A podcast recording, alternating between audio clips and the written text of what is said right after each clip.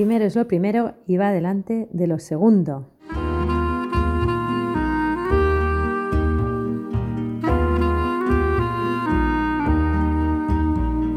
Bienvenido a un nuevo capítulo de Excelencia y Trabajo, el podcast en el que buscamos destilar conocimiento a través de conversaciones con grandes profesionales que han conseguido destacar en su ámbito y aún más importante, grandes personas que tienen un impacto positivo en aquellos que están cerca suyo y que nos van a ayudar a entender cómo priorizar y por lo tanto que primero es lo primero y va delante de lo segundo.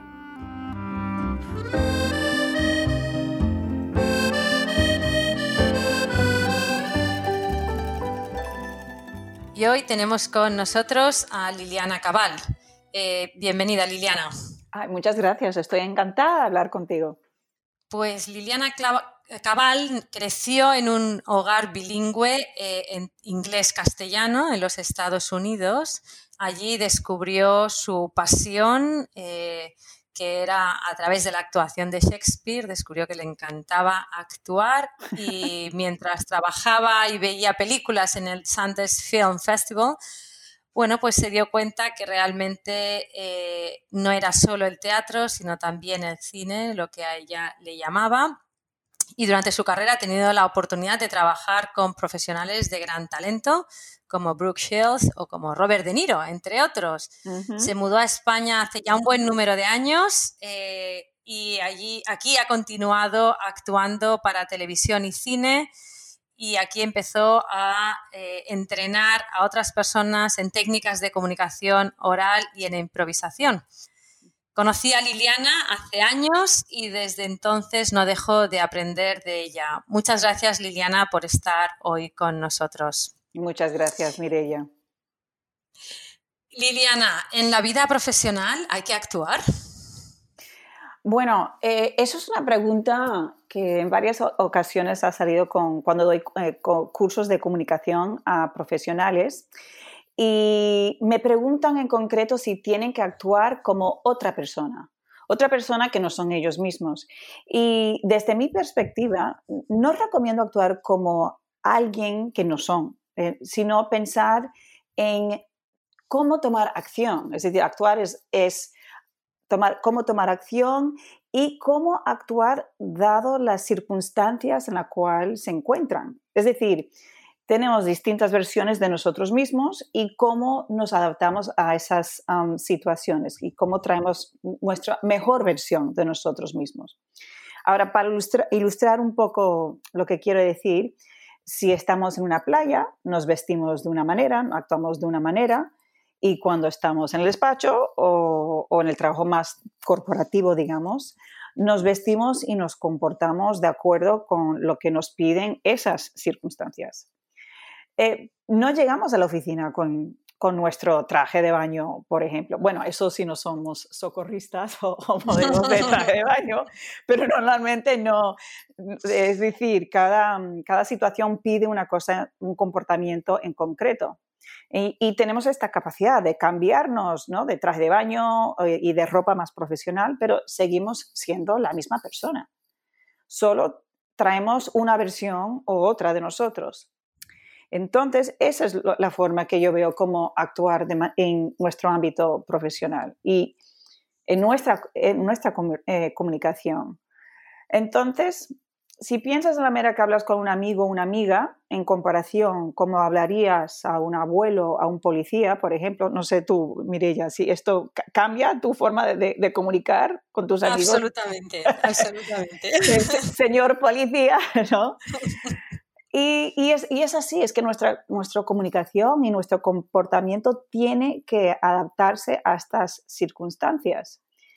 Entonces, en esto es importante ser auténtico, digamos, ser uno mismo, fiel a nuestros valores, pero, por ejemplo, si te encuentras, o no solamente, pero es añadir a esta situación, si te encuentras en donde, por ejemplo, eres el experto, haces una conferencia y estás hablando de un, grupo de, grande de, de muchas personas, hay cierto comportamiento, hay una manera de hablar que va a transmitir esto No es la misma versión tuya con tus amigos, es la versión tuya enfrente, ¿no? siendo ahora el experto frente a un, grupo grande de personas. Entonces, y en, estas situaciones, en cuanto más importante o presión que tengas, va a ser más necesario que tú elevas esta versión de ti mismo a, lo que te pide y requiere prestar más atención a tu voz y más a tus movimientos y esto es lo que yo me refiero a lo de actuar, tomar acción dentro de las circunstancias. Eh, Liliana, tú has sido actriz, pero también has estado en el mundo corporativo y has tenido que tratar con altos mandatarios que eran tus clientes en ese momento. ¿Te, sacó, de algún apuro tener estas capacidades para actuar? ¡Uf! Y tanto. Es decir, bueno, la cosa es que sigo, sigo actuando ahora en televisión y en cine y eso es, para mí fue el gran descubrimiento, es de cómo puedo combinar continuamente estos dos mundos, ¿no? En el mundo corporativo y cómo puedo traer mis herramientas de actriz.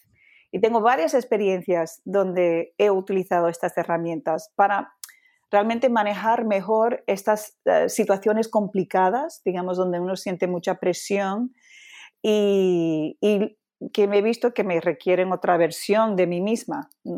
Entonces, pienso hace unos años atrás, digamos, casi 12 ya, en que tenía una reunión con el presidente de Guinea Ecuatorial, el jefe de Estado. Entonces, mi compañero Hugo y yo eh, estábamos sentados en la sala de espera y ya estábamos un poco nerviosos porque el, día anterior estuvimos reunidos con el embajador de los Estados Unidos, que nos advirtió que nuestra estrategia que teníamos en ese momento era de hacer una propuesta directa directa al presidente. Y que esto suponía un, salto al el protocolo que tenían y que igual mm, por eso nos podrían echar del país. Porque Un poco animante. sí, entonces ya, ya entramos, mm, digamos, un poco no, no, no, no súper tranquilos. Y la cosa es que Hugo y yo ya llevamos un mes y medio en el país y veíamos que sin las bendiciones del, presidente esto no seguía adelante y decimos, venga, vamos, vamos a, nos vamos a arriesgar, dejamos las maletas empacadas y todo en el hotel, por si acaso, y fuimos a la reunión. Y mientras que estábamos sentados ahí en, en la sala de espera, sale el secretario privado y nos comunica que también presente van a estar eh, periodistas y cámaras de televisión para grabar esta reunión. Y también justo los siete ministros, los mismos con los cuales teníamos que haber hablado anteriormente, antes de llegar al presidente. Entonces en ese momento ya, puff, pienso, siento el corazón mío que se pone a latir, eh, mis manos me acuerdo que se, ponen se, pusieron a, sudar y, yo oigo las, las palabras muy amables de, mi compañero Hugo que me dice, Liliana, tranquila, esto lo has hecho mil veces, ¿no?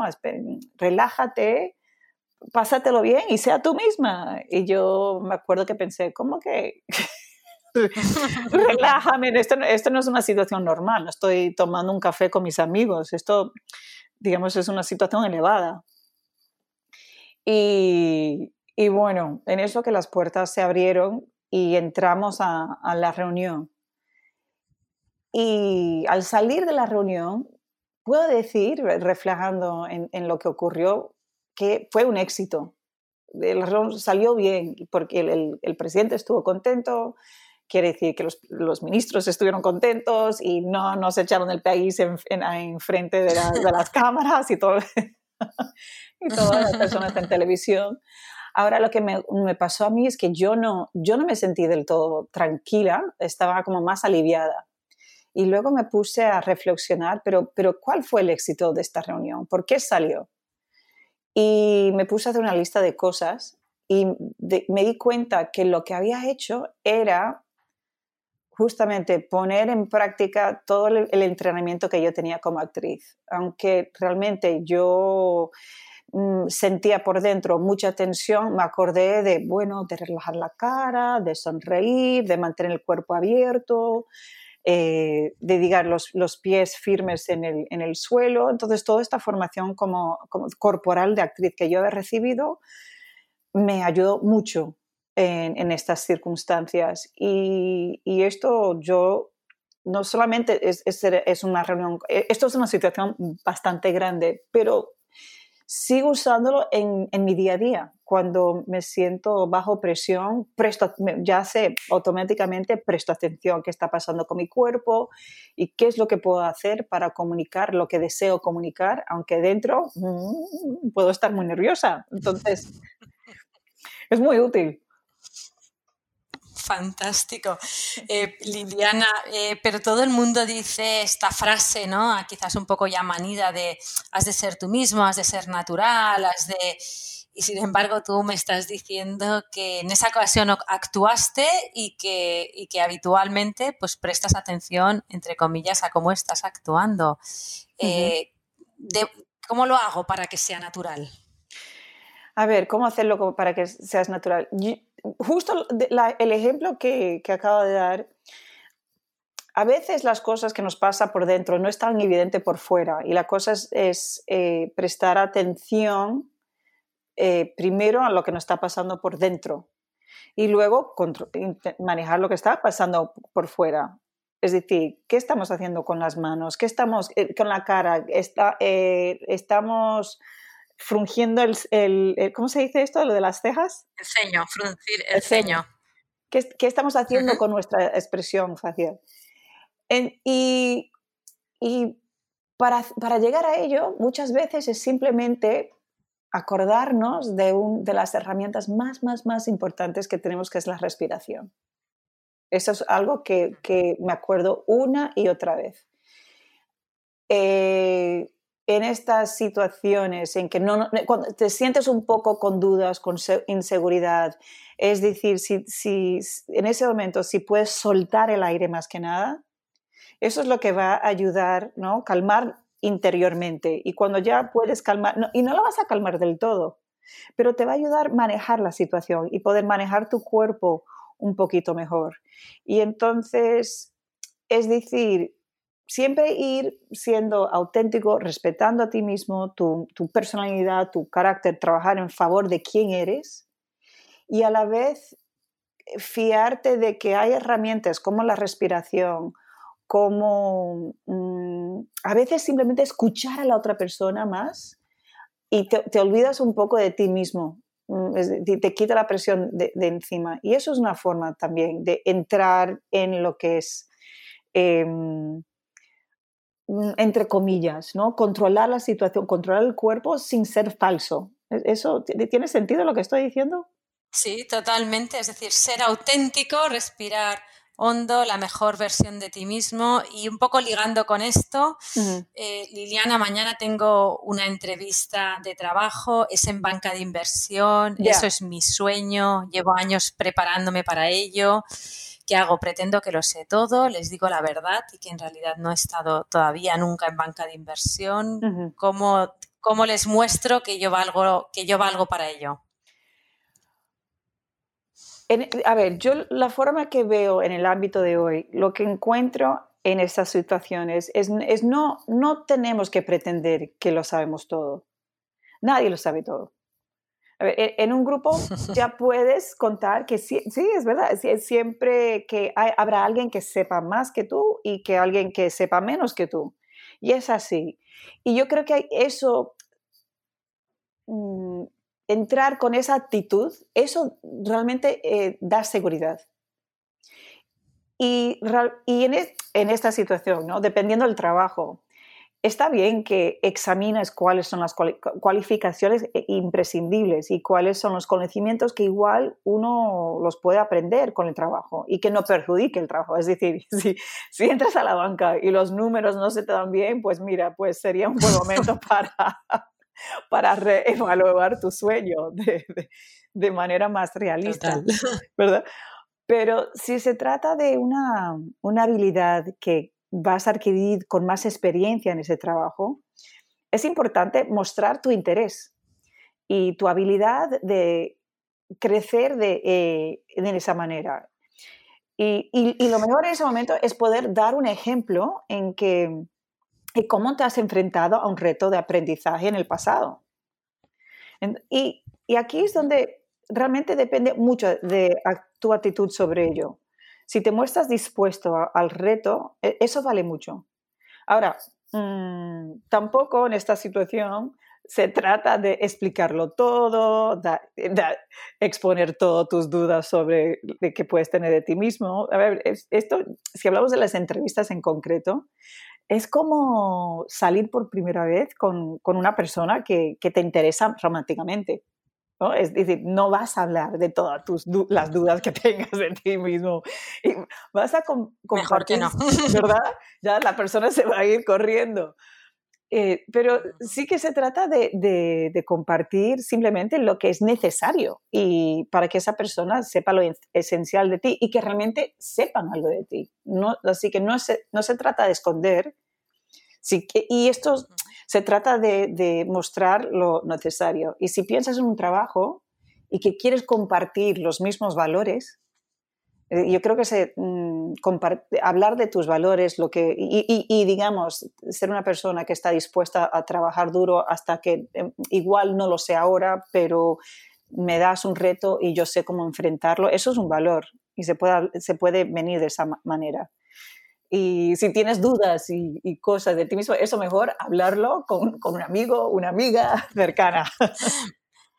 Más adelante, ¿verdad? En la segunda, en la segunda vez que, que hablemos. Eh, Liliana, se ha puesto de moda hablar del teatro de improvisación y sé que está entre tus intereses, pero sin embargo me vas a tener que perdonar, pero me parece un poquito insustancial porque hmm. es un teatro en el que no se aprende en un guion, en el que se lo van inventando sobre la marcha.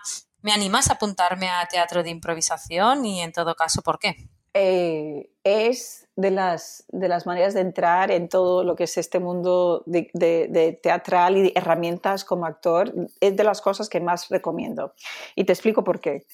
En principio, el teatro tradicional, sí, es verdad, hay un texto hay, o un guion que se sigue y un actor o los actores saben un, poco cómo se desarrolla la historia y, también saben cada momento qué es lo que va a ocurrir con, de antemano. En, el teatro de improvisación todavía hay un marco de lo que es una historia.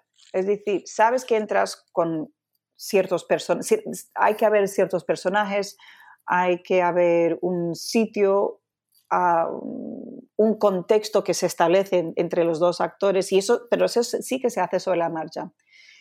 Y donde están en ese momento, y a partir de ahí se crea espontáneamente eh, lo que es el texto y la, y la, y la situación y la, la, historia se desarrolla de una forma más eh, espontánea.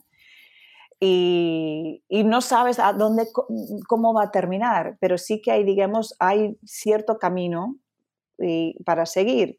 Y, realmente trabajar de esta manera te, te hace más abierta, es decir, no tienes de otra, pero tienes que escuchar para poder responder eh, y lo que me dice, abre y te hace más alerta en ese sentido. Entonces, ah, y, y también lo, lo, bueno de la improvisación es que realmente pasamos más tiempo hablando de una forma espontánea. No tenemos guiones, no tenemos textos de nuestro día a día.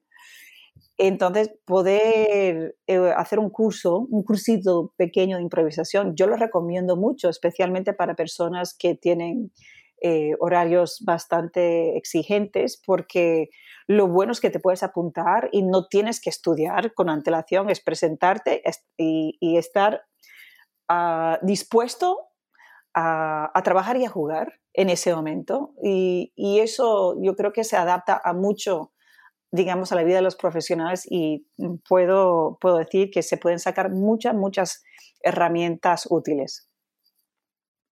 Eh, Liliana, no me hago mucha la idea de qué sería esto del teatro de improvisación, porque no, no lo he hecho nunca. ¿Me puedes dar un ejemplo de cómo sería? Vale. Pues lo que puedo explicar, ¿no? lo que había dicho antes, ¿no? es que hay dos personas que, se comprometen a contar, digamos, una historia. Pero dentro de la historia hay una serie de reglas para poder avanzar la historia. Entonces, mm, si quieres, podemos repasar esas reglas y eso puede estar más, más claro. ¿Te parece? Por, supuesto, me encantaría. Perfecto. Entonces, eh, la primera regla de, improvisación. Eh, todo lo que te vaya, a preguntar, tu respuesta va a ser sí. Entonces, eh, vamos a hablar de las reglas de improvisación. Sí. primera pregunta. Segunda pregunta. Eh, vamos a trabajar distintas herramientas de estar abiertos y de, escuchar al otro. Sí. ¿Y vamos a pasarlo bien? Sí. Perfecto. es muy fácil hasta ahora. Sí, es verdad. Ahora, las preguntas que hago que, o que voy a hacer, eh, la respuesta tuya será no. Entonces, ¿vamos a mm, explorar las, reglas de improvisación? No. Y entonces, aquí, aquí ¿qué, ocurre con nuestra conversación? Cuando llegamos al no, ¿qué, ocurre comparado con el sí? Pues que se corta la conversación, se hace más, más difícil, más arduo quizás el seguir adelante, ¿verdad? Sí, exactamente. Y eso es lo que pasa en... así que eso es la primera regla de improvisación, es decir, sí.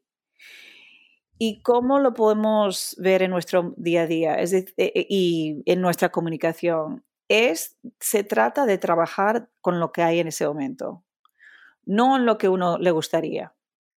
Es decir, eh, porque no podemos controlarlo todo. Entonces, es una manera de mantenerte para poder ¿no? siempre mm, mantener ese, esa comunicación abierta. Ahora, para la, la, segunda regla de improvisación, eh, vamos a hacer otro, otra cosa, otro ejercicio, en que vamos a planificar un viaje juntas y si quieres me propones un sitio y luego cuando me propones verás que yo siempre voy, voy a responder sí, pero, y luego cuando tú inicias comienzas tu frase con sí, pero, sí, cada uno comienza su frase con sí, pero, menos la propuesta. Así que hazme, una propuesta, a ver dónde vamos. Muy bien. Eh, Liliana, mm, creo que sería estupendo si nos vamos a Australia. Es un lugar maravilloso, con unas playas fantásticas, un clima estupendo. Sí, pero el viaje es muy largo. Sí, pero pienso que hay aviones bastante baratos que, podríamos tener un viaje cómodo en cualquier caso. Sí, pero eh, lo que pasa con Australia, eh, creo que es el país con más animales venenosos en el mundo. Sí, pero podemos tomarnos los, los, los remedios antes de ir y eso no, no va a crearnos ningún problema. Sí, pero la verdad que mm, mm, me, preocupa mucho el cambio de hora a la vuelta, porque son creo que casi 12 horas y luego cuando volvemos a España, pues vamos a estar bastante mal con el trabajo. Sí, pero he oído que eso no es ningún problema para ti. y ya ves por dónde va esta conversación, ¿no? Así que vamos a probar otra cosa. no. Sí, entonces, vamos a mirar otra, otra manera de hacerlo. Y vamos a comenzar, me haces la misma propuesta, en vez de decir sí, pero vamos a hacer sí y. Y a ver, eh, a ver dónde va la conversación. A ver, muy bien. Liliana, ¿qué te parece si nos vamos a Australia? Dicen que es un lugar fantástico. Sí, y la verdad que tengo un amigo, tengo un primo que nos podría ayudar a hacer ciertas excursiones. Sí, y además entonces nos saldrá más barato, es fantástico. sí, y, sé que es de los eh, pocos países que todavía se puede hacer las, las sumersiones con los tiburones dentro de, la, de las, eh, ¿cómo se dice?, las aulas estas. Y mi hermano lo hizo y dice que es espectacular y muy seguro. Sí, y mm, en ese caso yo te haré fotos porque sabes que me encanta la fotografía y luego lo pondré en Instagram, pero, pero dejaré que lo hagas sola. vale, ya, ya has entrado en el pero. y, es, y es, un, es interesante porque no, no es fácil mantenernos en el sí y sí. Y, a ver, esto eh, lo que hemos hecho es un poco artificial, nos hemos divertido. Sin embargo, eh, y, no oímos, el, la improvisa, improvisación no es el único sitio donde se usa el sí No sé si lo, has oído, se usa, mucho en, negociaciones, en temas comerciales. ¿Esto, te suena en otros ámbitos? ¿Lo, has usado antes? Quizás no, recuerdo haberlo utilizado de un modo explícito, pero efectivamente tiene, tiene la capacidad de generar más ideas, ¿verdad? Sí, por lo general sí. Entonces, y esto es lo que realmente ayuda a construir. Es decir, es e, en, en, la improvisación es como que, es decir, no solamente es decir que sí, pero luego es, no es una reacción pasiva. El sí se convierte en algo proactivo. Es decir, tú dices algo y luego yo escucho y yo añado lo que estás diciendo tú para avanzar lo que es nuestra, entre comillas, en nuestra historia. Esto sería improvisación, eh, digamos. Por lo tanto, ¿le puedo decir que sí a, mi jefe eh, sin ser peligroso? Bueno, a ver, ahí estamos, eh, lo podemos enfocar de otra manera, em, que es lo que vemos con el, sí como herramienta, por ejemplo, una negociación. Estás negociando que quieres que te, que te suben el sueldo o, te están proponiendo algo que no te gusta el sí en esta situación puede ser no solamente estar de, eh, no, no, tiene que ser estoy de acuerdo con todo lo que dices, sino es un reconocimiento de la postura de la otra persona. Por ejemplo, mm, me dicen, eh, Liliana, eh, te vamos a reducir las horas laborales por X razón. Y una forma de decir que sí, es decir, Mm, y me dan la, explicación. Bueno, entiendo pues, eh, vuestra postura y por la cual han tomado esta o, quieren tomar esta decisión. Así que ya comienzo reconociendo a otra persona. Esto también puede ser un sí. Y lo que a mí me gustaría es también mm, explicar la situación en la cual yo me encuentro. Entonces, esto es mi sí y.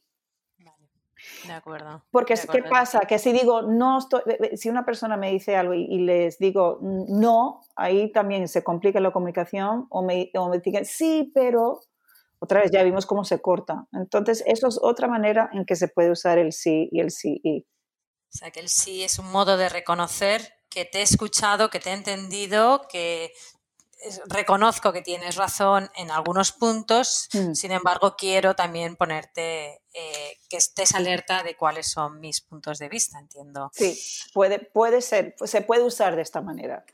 Muy bien. Liliana, cuéntame algún caso de éxito de alguien con quien hayas trabajado y que a través de estas técnicas haya conseguido su sueño. Bueno, yo lo que sí que he hecho con... Yo llevo unos años trabajando con, estudiantes en, digamos, la Universidad de, Negocios de, IES y he ayudado a varios estudiantes con sus entrevistas. Y no, quiero, pero, pero la verdad que la hasta el momento no, no, no, puedo decir que soy yo, pero es decir, hay, hay, es decir todas las personas con las cuales he ayudado las entrevistas han conseguido su trabajo. Entonces, obviamente ellos han puesto su, su parte. No, no puedo tomar el crédito de, de esto. Y lo que, lo que he visto es una gran parte, cómo trabajamos, es em, primero en buscar maneras en que ellos mismos se pueden calmar antes de la entrevista, es, buscar los propios rituales que a ellos les va a servir antes de entrar en esa situación. Eso ha sido una herramienta muy, muy importante. ¿Nos puedes dar algún ejemplo, Liliana? Eh, de, los ejercicios. Sí, sí, sí. a ver. Em, lo, que, lo primero que me viene a la, cabeza es pensando en la voz y relajando la musculatura de la cara. Y que, estoy pensando, ¿qué es lo que puedo explicar aquí sin, sin, que me vean? ¿no? Y es un ejercicio que va así. Entonces es soplar. Como si los niños cuando están jugando con un coche. Bien. Y, y eso es, eh, eso ayuda a relajar. ¿Lo, lo, lo quieres probar? Por supuesto. Te pongo en situación. ¿Algo así? Sí, exactamente. Muy bien, bien hecho. Y, y, y cuando haces eso, ¿qué sientes? Eh, me da como diversión, o sea, me, me, parece como relajante. Fantástico, porque eso, eso también, el, el sentir, ¿no? Esta un poco divertida o tener el sentido del humor con uno mismo. Eso también viene mucho de la improvisación. No tiene que ser todo perfecto. Eh, es, eh, hay lo, la capacidad de, de, abrazar nuestras imperfecciones y trabajar con ellos es también algo de que, viene de, de, la improvisación. Entonces, entrar con esta actitud, es decir, hacer algo o eso es una manera, es decir, preparar la voz y eso ayuda también a relajar la cara. Eh, y yo les invito a las personas que exploren pequeñas cosas como si es hacer estiramientos, si es escuchar música. Por ejemplo, como actor, a mí nunca se me ocurriría entrar en un escenario o entrar en una, digamos, el set de, para una grabación sin hacer, sin hacer algún tipo de preparación físico y mental para enfrentarme a esa situación. Entonces, son estas pequeñas cosas que invito, lo que yo he trabajado con los estudiantes y vamos paso a paso para que sepan qué es lo que tienen, qué es lo que les va a funcionar a ellos antes de entrar en, en este, en el escenario. Y, yo diría que realmente son estas dos cosas. El uno es que buscar la forma que se pueden eh, de entrar antes y lo, y lo segundo es de desarrollar esta habilidad de reírse de uno mismo cuando las cosas, si no van perfectamente, es como que poder tomar un paso atrás y decir, reírte desde dentro y saber que mmm, no pasa nada. Que, que, no es el fin del mundo. No es el fin del mundo y es más, si puede, a veces estos errores se pueden aprovechar en que mm, te, te, te hace una persona más humana. Si, si mmm, estoy pensando, por ejemplo, yo conocí a un, a un profesor que tenía, le, le, costaba mucho dictar, ¿no? O dictar, escribir en la pizarra mientras que los, los estudiantes le, les hablaba de algo en concreto, ¿no? Es decir, él tenía que hacer una cosa a la vez. Yo lo entiendo, porque eso me pasa a mí también.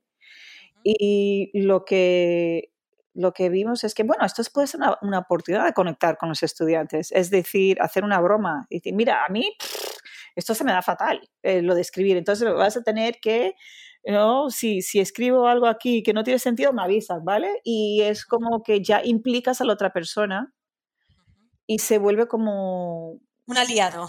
Sí, exactamente. Un aliado. Mm. Muy bien. Liliana, ya, ya estamos acabando y tenemos un lema en este podcast que es primero lo primero. Eh, ¿Me puedes dar no sé, tres pequeños consejos o tips, ¿no? Eh, para, para, que realmente a partir de hoy eh, mi modo de actuar sea más auténtico, de manera que, como tú nos has dicho hace un ratito, seamos la, mejor versión de nosotros mismos en cada una de las circunstancias en las que nos encontramos. Mm, vale, buena pregunta. Entonces, si, si quiero pensar en tres cosas esenciales eh, me voy a referir a cosas que he mencionado antes, como primero, poder mantener el sentido humor con, con, uno mismo. Esto, esto lo encuentro cada día más cuando trabajo con, con, distintas personas, especialmente cuando entran en situaciones de comunicación muy importantes, es de, es de poder en, entrar con esas imperfecciones y luego explorar cómo, cómo les pueden hacer una más humanos. Y mm, eso, eso ayuda mucho en, en, relajarte más dentro de esta conversa en las conversaciones. Entonces, mantener el sentido de humor con uno, con uno mismo sería el, el, primero. Y, y, el ejemplo, pues ya, ya lo hemos hablado un poco antes. El segundo sería prestar más atención a tu, a tu cuerpo en tu día a día. Especialmente en esos momentos cuando tienes un, cuando sube la tensión en el cuerpo, ¿no? Puedes estar enfadado, puedes estar nervioso. Esos son momentos claves para revisar qué está pasando en el cuerpo, si hay puntos de tensión, que, músculos que vas igual apretando. Y, eso lo que hace es que entrar en esta manera de prestar más, de revisar los señales que te está dando tu cuerpo y ver cómo puedes soltarlo con la respiración. Lo que había mencionado, e, eso es una herramienta eh, grandísima. Entonces, si puedes hacer esto en tu día a día, digamos, estás en una conversación, ves que te estás enfadando o tal, es como que en un momento dado, es como, ¿qué está ocurriendo? ¿Tengo tensión en el cuerpo? Sí, ¿y dónde? Por ejemplo, a mí eh, lo pongo mucho en lo que es mi zona de abdominal, aprieto mucho los abdominales y en el momento que ah, me acuerdo de, mirar y soltar la respiración. Em, es, eh, yo me acuerdo que tuve una, una, reunión muy importante y la voz se me hacía muy pequeña, muy pequeña. Y luego me di cuenta, claro, es que no tenía los abdominales como una roca. Y el momento que pude soltar el aire, eh, estaba, se me, y me di cuenta que tampoco estaba usando las manos, que yo soy una persona que usa las manos. Entonces, son estas pequeñas cosas, si lo hacemos en el día a día, en, los momentos más claves, eh, pueden ayudar mucho. Y luego el tercero sería de mantener la actitud de curiosidad. En vez de hacer simplemente lo, siempre ir explorando. También son, son las cosas pequeñas. Es decir, si vas, coges una ruta al, trabajo todos los días, pues pruebas otra ruta. O igual has entrado al mismo, al supermercado o algún sitio y te ves con la misma persona una y otra vez y no, no, no has entrado en conversación con esa persona. Igual un hola, ¿qué tal? ¿Cómo estás? Ya está, no, tienes que contar la vida, pero crear como nuevas interacciones con distintas personas, nuevas rutas, probar comida distinta, eh, dormir en el otro lado de la cama, eh, sentarte en un sitio distinto. Sí, parece una tontería, pero nos, nos cogemos ciertos hábitos y nos enganchamos ahí. Y son estas pequeñas pautas que nos ayudan a salir fuera de nuestra zona de confort. Y eso, esta curiosidad, esto es lo que nos mantiene realmente joven y conectados con nuestros, eh, nuestra, el, nuestro niño o niña interior y da alegría a la vida. Y en el trabajo también. Realmente y en el trabajo, que, pasa, es parte de la vida, ¿no? De hecho, Liliana, pienso que ha sido muy, muy esclarecedor eh, todo lo que nos has contado, ¿no? mantener el sentido del humor con uno mismo, sabernos reír de nosotros mismos, revisar qué pasa en mi, en mi cuerpo y en la medida de lo posible, bueno, pues retomar la ruta, ¿no? Eh, pues de, relajarnos, de realmente ser dueños de esa, de esa situación y luego esa actitud por explorar y por sacar ese niño que llevamos dentro. Así que nos vamos con muchas tareas. Muchísimas gracias por haber compartido todo este conocimiento y muchísimas gracias a, nuestro, a nuestra audiencia por habernos seguido hoy. Sí, muchas gracias Mireya, siempre un placer hablar contigo y, y bueno, Mm, esto ha sido, ha estado encantada. Fantástico. Hasta pronto, Liliana. Hasta pronto.